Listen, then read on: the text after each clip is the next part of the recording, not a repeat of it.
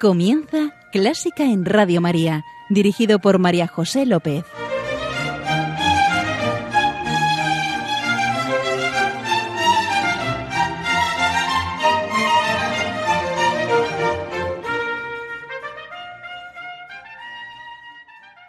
Bienvenidísimos a Clásica en Radio María, la música divina. Encomiendo otro día más este programa a la Virgen y va por ti, Señora.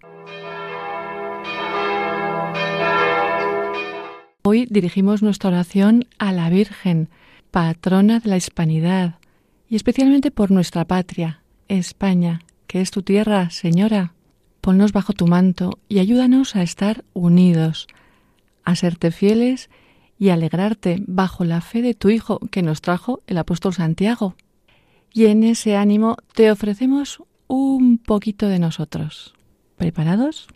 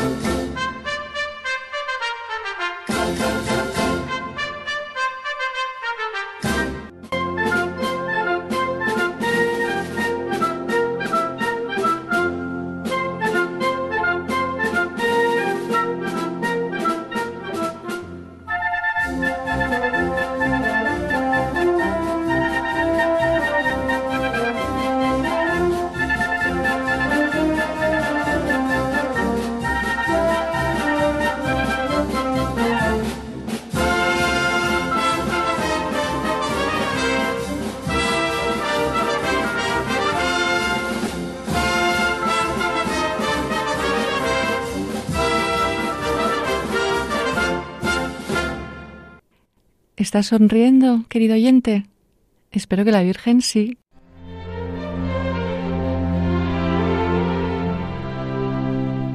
Y aquí estamos con nuestro invitado de hoy, el padre Óscar Balado.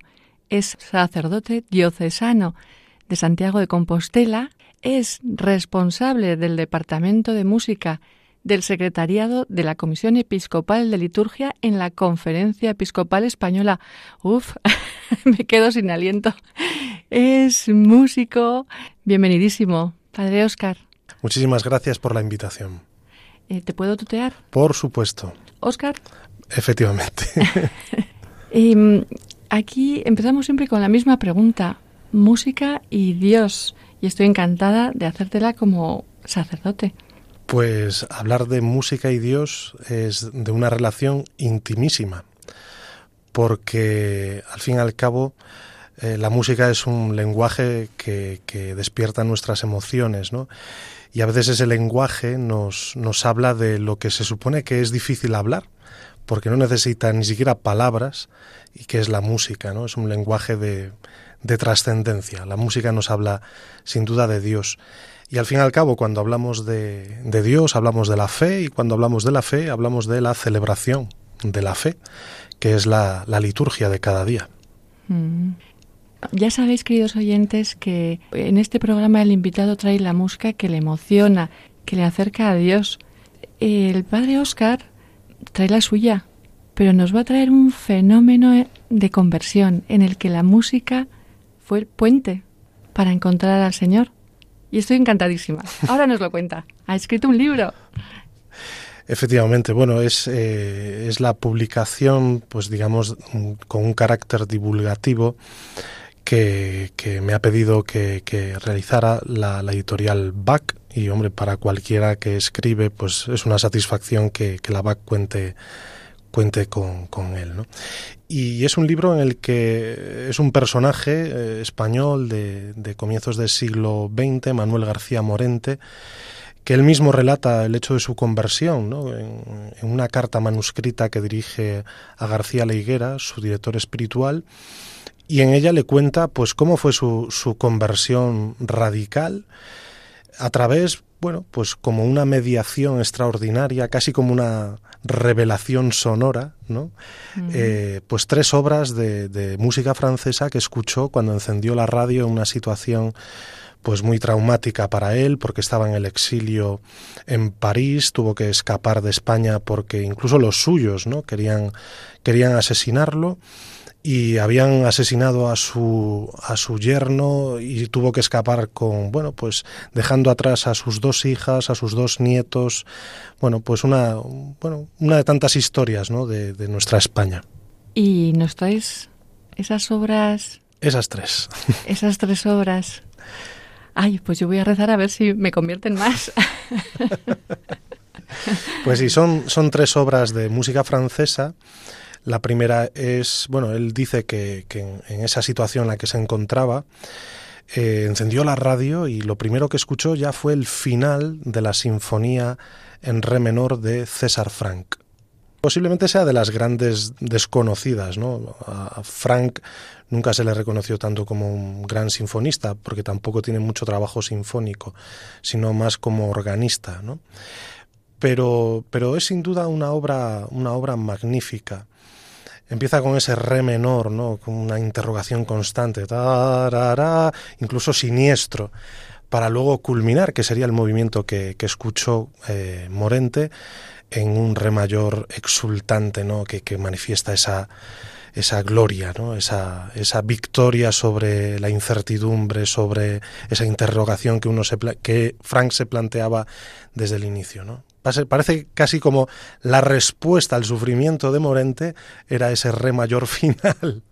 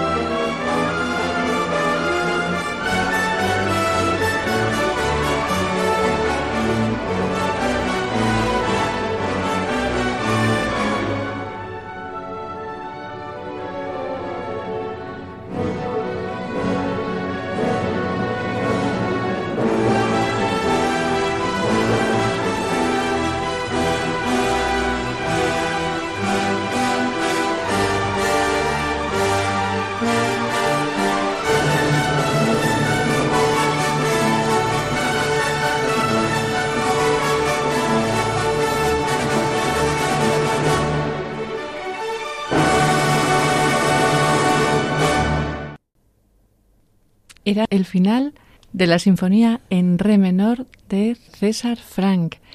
Y con esta sinfonía empezó todo, ¿verdad? Efectivamente, esa noche del 29 de abril de 1937, en un ático de París, Manuel García Morente estaba en una situación, pues digamos, delicada, ¿no? Porque había tuvo que abandonar a, su familia, a sus dos hijas, a sus dos nietos, él ya era viudo. Eh, su gran preocupación era la, posible muerte ¿no? de, sus hijas. Como habían asesinado a su yerno, pues tenía miedo que sus hijas o sus nietos corrieran esa, esa fatídica suerte. Entonces, eh, para desconectar, porque estaba sumergido en, una profunda tristeza, incluso pensaba, Dios mío, ¿qué voy a hacer? ¿Qué, ¿Qué, qué, sentido tiene esto? Empezó a pensar en que existía una especie de providencia, pero era filósofo y, se negaba a, afirmar ¿no? una, la posibilidad de la existencia de Dios. Y entonces eh, incluso llegó a, pensar en el suicidio. Él mismo lo dice en esta carta, ¿no? Y, es curioso porque él mismo, reflexionando sobre ese pensamiento, dice, pero no, ¿qué ganaba? ¿no? Quitándome la vida si ni siquiera podría dar respuesta a esa incógnita sobre la existencia de una providencia posible, ¿no? Pero bueno, rechazó esa idea y, y, fue cuando encendió la radio y escuchó este, este fragmento que acabamos de, que acabamos de oír. Y siguió escuchando. Efectivamente, la siguiente, la siguiente obra que, que se radiaba esa noche era La pavana para una infanta difunta de, de Ravel. Y claro, es una, una obra pues muy melancólica, ¿no? Solo para piano. Y ya solo el, el título, ¿no? Pues eh, es, es, fácil, ¿no? Pues transportarse a aquel lugar, imaginarse, bueno, pues esa tristeza que llevaba en el corazón Morente ante la posibilidad, ¿no? De que sus hijas pues fallecieran o fueran asesinadas. Y, y bueno, sin duda es, es, es, una, una obra que, que pone los pelos de punta. Sí, es toca, toca y es bonitísima. Pero además tiene nostalgia, que también supongo que... Sí, sí, claro, por supuesto. sí. ¿Nos disponemos?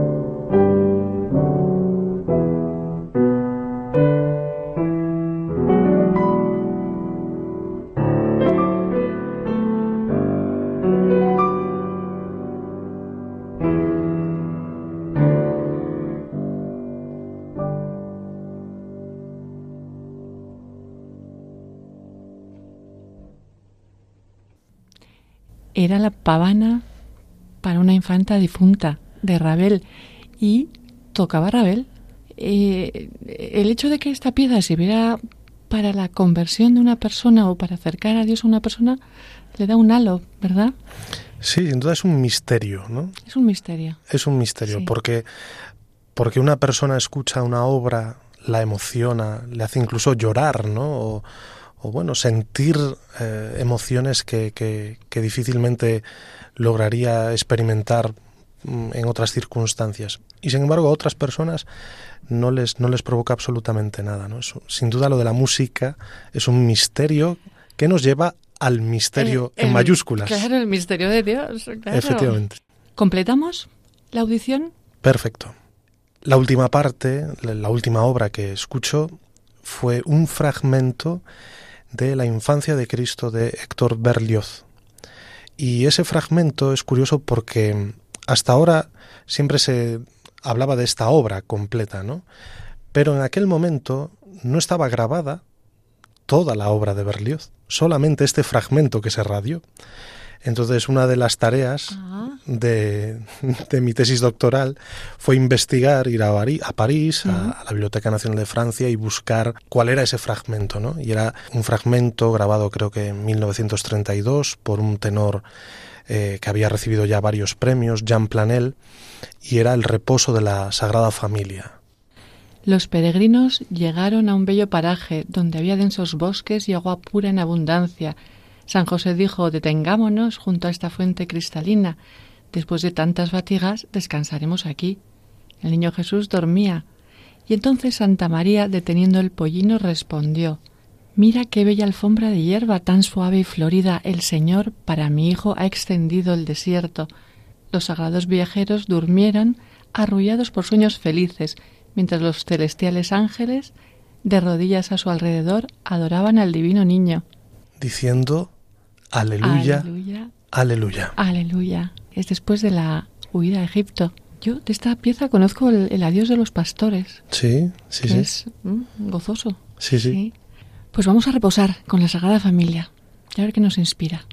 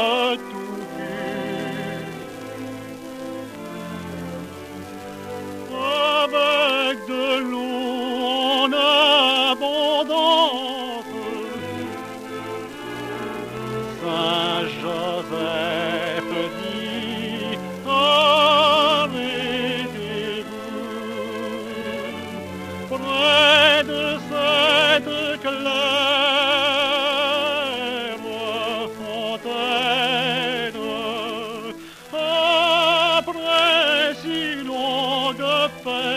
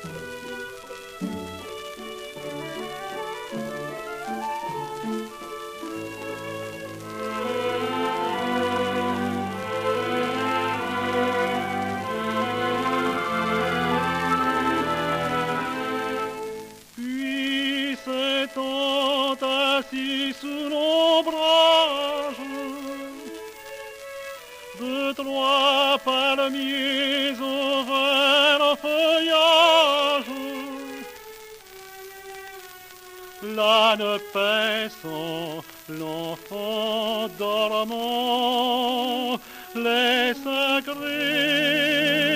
voyageurs,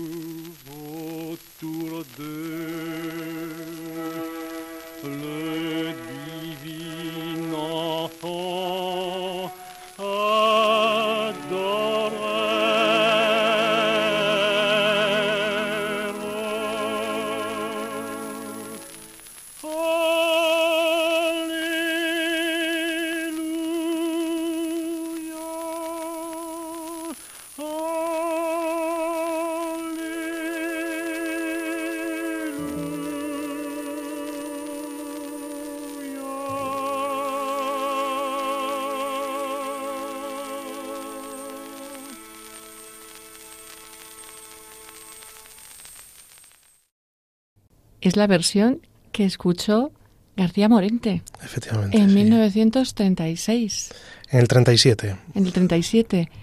Eh, así que bueno, ya disculparéis la calidad, pero es que es una grabación histórica. Claro, es un documento histórico sin duda, ¿no?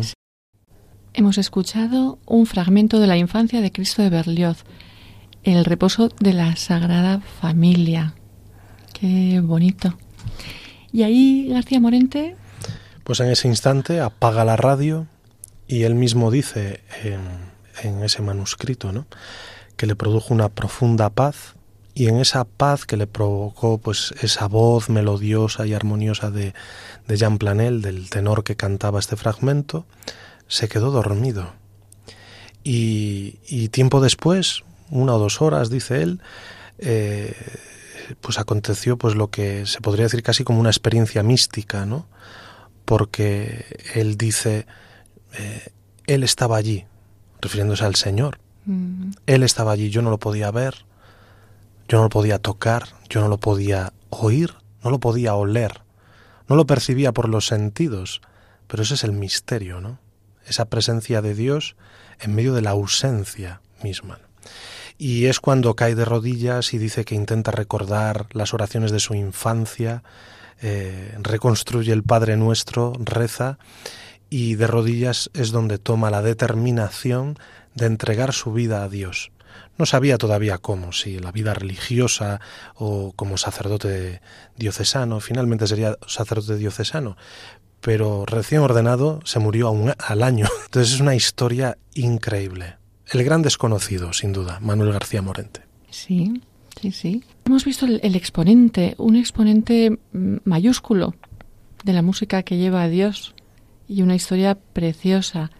De hecho, bueno, yo no lo he leído, pero está el, el hecho extraordinario. Sí, sí, sí, está, De- está publicado el hecho extraordinario y, y, y, por supuesto es, es sin duda un documento que hay que, vamos, hay que leer, hay que leer. Es, es vamos, inconfundible esa manera de describir su, su propia conversión, Manuel García Morente.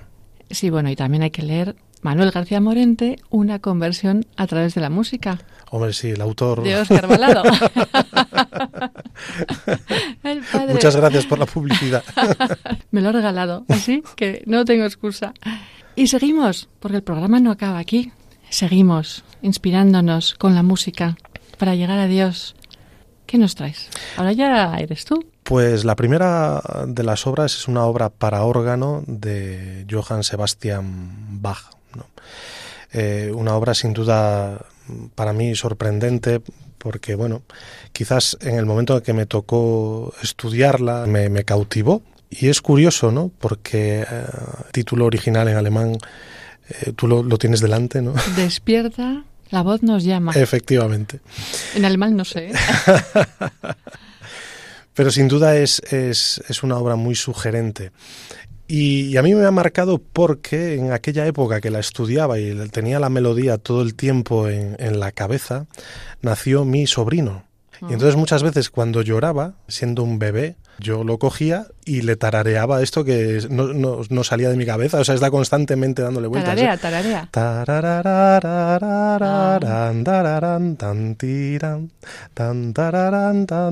Y el niño se callaba, Bueno, es que además seguro que bailabas con él. efectivamente. Sí. Esta la tocas tú, No, no, no, no, no. ¿no? Ya me gustaría a mí Ah. tocarla como él.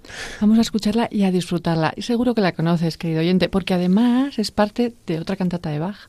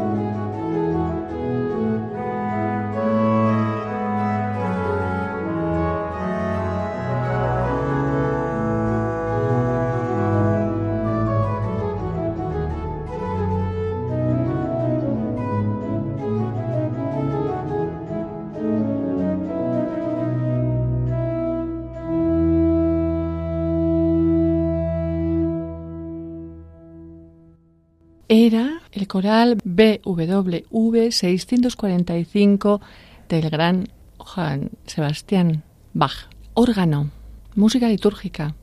Cuéntanos algo. Bueno, el órgano siempre se ha, o sea, el, el último quizás haya sido Benedicto XVI, como catalogarlo nuevamente como el rey de los instrumentos, ¿no? Y sin duda es el instrumento más, o sea, el instrumento propio de la liturgia de la Iglesia. Quizás no está valorado como, como debería estarlo ¿no? en, en, la actualidad, pero sin duda en España tenemos una riqueza increíble, un patrimonio organístico, buenísimos organistas, que domingo a domingo intentan que la liturgia sea verdaderamente la celebración de la fe, ¿no?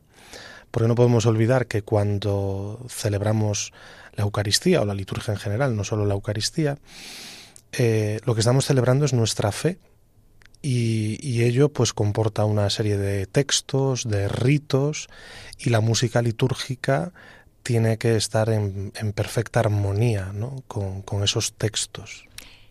¿Tiene que ser el mismo texto? Sí, sí, sí, sí, claro, por supuesto. Es, es, una condición, vamos, digamos que indispensable, ¿no? El ordinario de la misa, que sería el Señor ten piedad, el Gloria, el Credo, el Santo y el Cordero de Dios, son oraciones que si no las cantásemos, se recitarían. Todo el pueblo de Dios lo recitaría. Entonces, a la hora de cantarlo, no tiene sentido que cambiemos el texto de una oración de la tradición de la Iglesia. Oh, oh, pues yo estoy pensando en algún santo Sí, bueno, existen glorias, santos que son así un poco, bueno, que, que, porque digan gloria no es un gloria, sino es el texto completo del gloria, o porque digan una vez santo no son el santo, porque es un texto eh, diferente al texto litúrgico. Que viene del Apocalipsis, ¿no? Efectivamente, sí, sí. Al final de, cuando comienza la, la, plegaria eucarística y finaliza el, el, prefacio, ¿no? que es esa gran introducción a la plegaria eucarística, eh, el sacerdote dice, y, con todos los santos, con los ángeles, arcángeles, incluso ahora en la nueva traducción, querubines, serafines, toda la corte celestial, nos unimos a una sola voz. Es decir, que la iglesia militante, los que estamos celebrando en ese momento la Eucaristía, nos unimos con nuestra voz a la voz de la iglesia celeste, ¿no? Es como ese encuentro entre las dos iglesias, ¿no? Es un momento único. ¿Y cómo lo hacemos? Pues como la iglesia celeste lo hace, como nos, nos, lo dice el Apocalipsis, ¿no? que adoraban al Cordero, alababan al Cordero diciendo tres veces santo, al tres veces santo, al que todo lo puede, el Dios de los ejércitos, el Dios del universo. Por eso es importantísimo que el santo sea santo, santo, santo, santo es el Señor, Dios del universo, etc. Mira, yo que canto en, en misas lo voy a tener muy en cuenta. Hombre, es, es importante que que lo que cantemos sea expresión de nuestra fe. Si cantamos algo que no es eh, la expresión de nuestra fe... Ya no es liturgia. Claro. Y la mm. liturgia, no podemos olvidar que la liturgia no es del cura de la parroquia, no es del obispo de, de la diócesis, no es del, del, director del coro. La liturgia es de la iglesia. Y la iglesia es de Cristo. Me queda claro. Estupendo. me queda claro y me aportas algo que yo no, no era consciente de, esa literalidad que tiene que tener la, la música en la liturgia. ¿A dónde nos llevas? Pues la segunda obra, yo desde pequeñito eh, he cantado en coros y es una obra coral de un compositor inglés, John Rutter, que es, vamos, de los mejores compositores que, que, tenemos ¿no? de, este tipo de, música. Y, eh, bueno, es bárbaro. ¿Y, villancicos? Sí, sí, los famosos carols ingleses. ¿no? Y entonces esta obra, eh, El Señor te bendiga, ¿no? The Lord bless you, si no me equivoco, es, es una de esas obras magníficas, ¿no? Donde donde la música y la palabra se dan la mano para transportarte a un lugar diferente. El Señor te bendiga y te guarde. El Señor haga resplandecer su rostro sobre ti y tenga de ti misericordia. El Señor alce sobre ti su rostro y te dé paz. Oramos.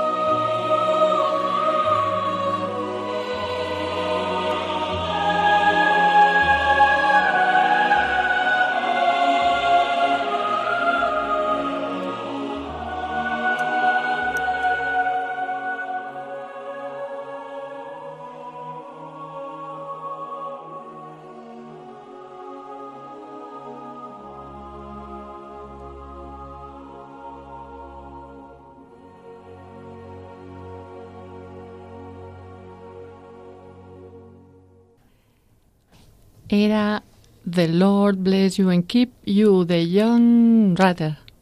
Preciosísimo, ¿verdad, queridos oyentes? Y muchas gracias por esta pieza tan bonita. Un placer. Y de ella nos vamos a...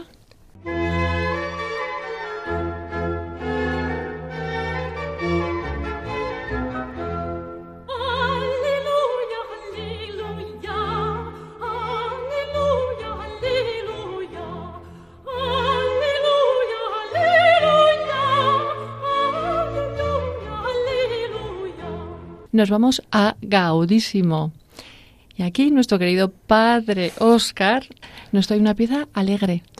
Sí, bueno, es eh, la Sinfonía de los Planetas de Gustav Holst. A mí siempre me apasionó Júpiter. Siempre me produjo una sensación de, de alegría increíble, ¿no? Pero es que es el portador de la alegría, ¿no? Sí, sí, En la mitología, supongo. sí. Y, y cuál fue mi sorpresa? Que estando en, en Estados Unidos, la parte melódica que, que escucharemos a, a continuación forma parte como de un canto litúrgico eh, que sería como aquí en España el pueblo de Reyes, prácticamente, ¿no? Un típico canto de entrada.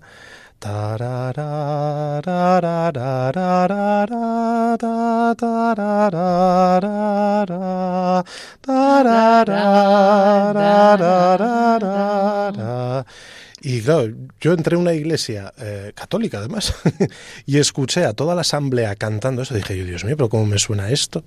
Y claro, es ese fragmento de, de Júpiter muy concreto que, que escucharemos, ¿no? Que también es un himno inglés. Sí, lo- Muy, muy patriótico. sí, pues lo han, lo han cogido, de, lo han seleccionado de esta obra de, Sí, sí, sí. de sí. Gustav Holst.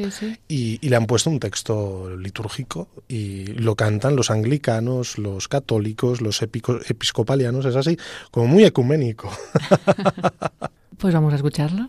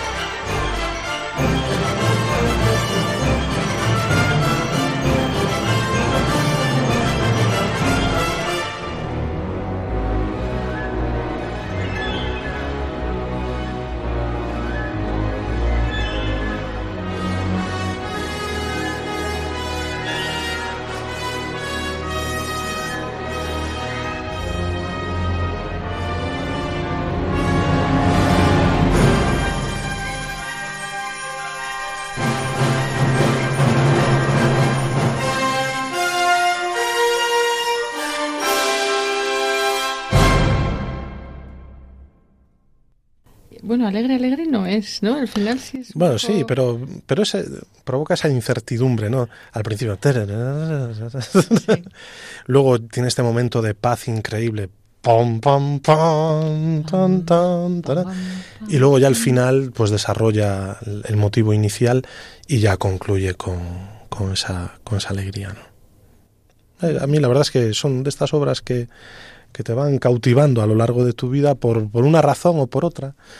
Pero como te decía mm, cuando empezamos eh, a hablar sobre la posibilidad de, de participar en el programa, eh, me costó muchísimo elegir tres obras, Mm. pero muchísimo, muchísimo, muchísimo. Pero bueno, ahí están y son sin duda pues características de, pues, por lo menos de mi historia, ¿no? Está muy bien. Y hemos escuchado Júpiter de Gustav Holst. Emocionante todo. todo y más. Y hasta aquí llega nuestro programa con el padre Óscar Balado. Óscar Balado Domínguez, sacerdote diocesano, representante de música en la Comisión de Liturgia de la Conferencia Episcopal. Eh, más cosas, dime. No, nada, sacerdote. Ay, yo sé sacerdote. una, yo sé una. Haces unos vídeos en YouTube se llaman El ciento por uno. El ciento por uno, sí. El ciento por uno. No os los perdáis, queridos oyentes, porque explica cosas como el Adviento, la Inmaculada Concepción. Sí, sí, son, bueno, pues estos vídeos así un poco desenfadados, ¿no? Que hago con, con una serie de muñecos y Sí. para explicar, pues, este tipo de, de pequeñas cosas de liturgia o de música, bueno, pues para, para conectar también con, con personas que a lo mejor no se acercarían a este tema, ¿no? Sí, muy informativos. Yo he visto alguno y, y he aprendido. Así que muchísimas gracias por venir aquí a compartir tu música, tu música y la, la del hecho extraordinario. Sí, sí, sí. La verdad es que después de tantos años estudiando a Manuel García Morente ya es como si fuera de la familia. no me extraña. Muchísimas gracias a ti, María José, por esta invitación. Gracias, señor. Gracias, señora. Gracias, querido oyente, por estar ahí. Ya sabes que encuentras este programa en el podcast de Clásica en Radio María y que estamos a tu disposición en clásica en Radio María 1 arroba radiomaria.es. Un beso muy grande. Adiós. Adiós.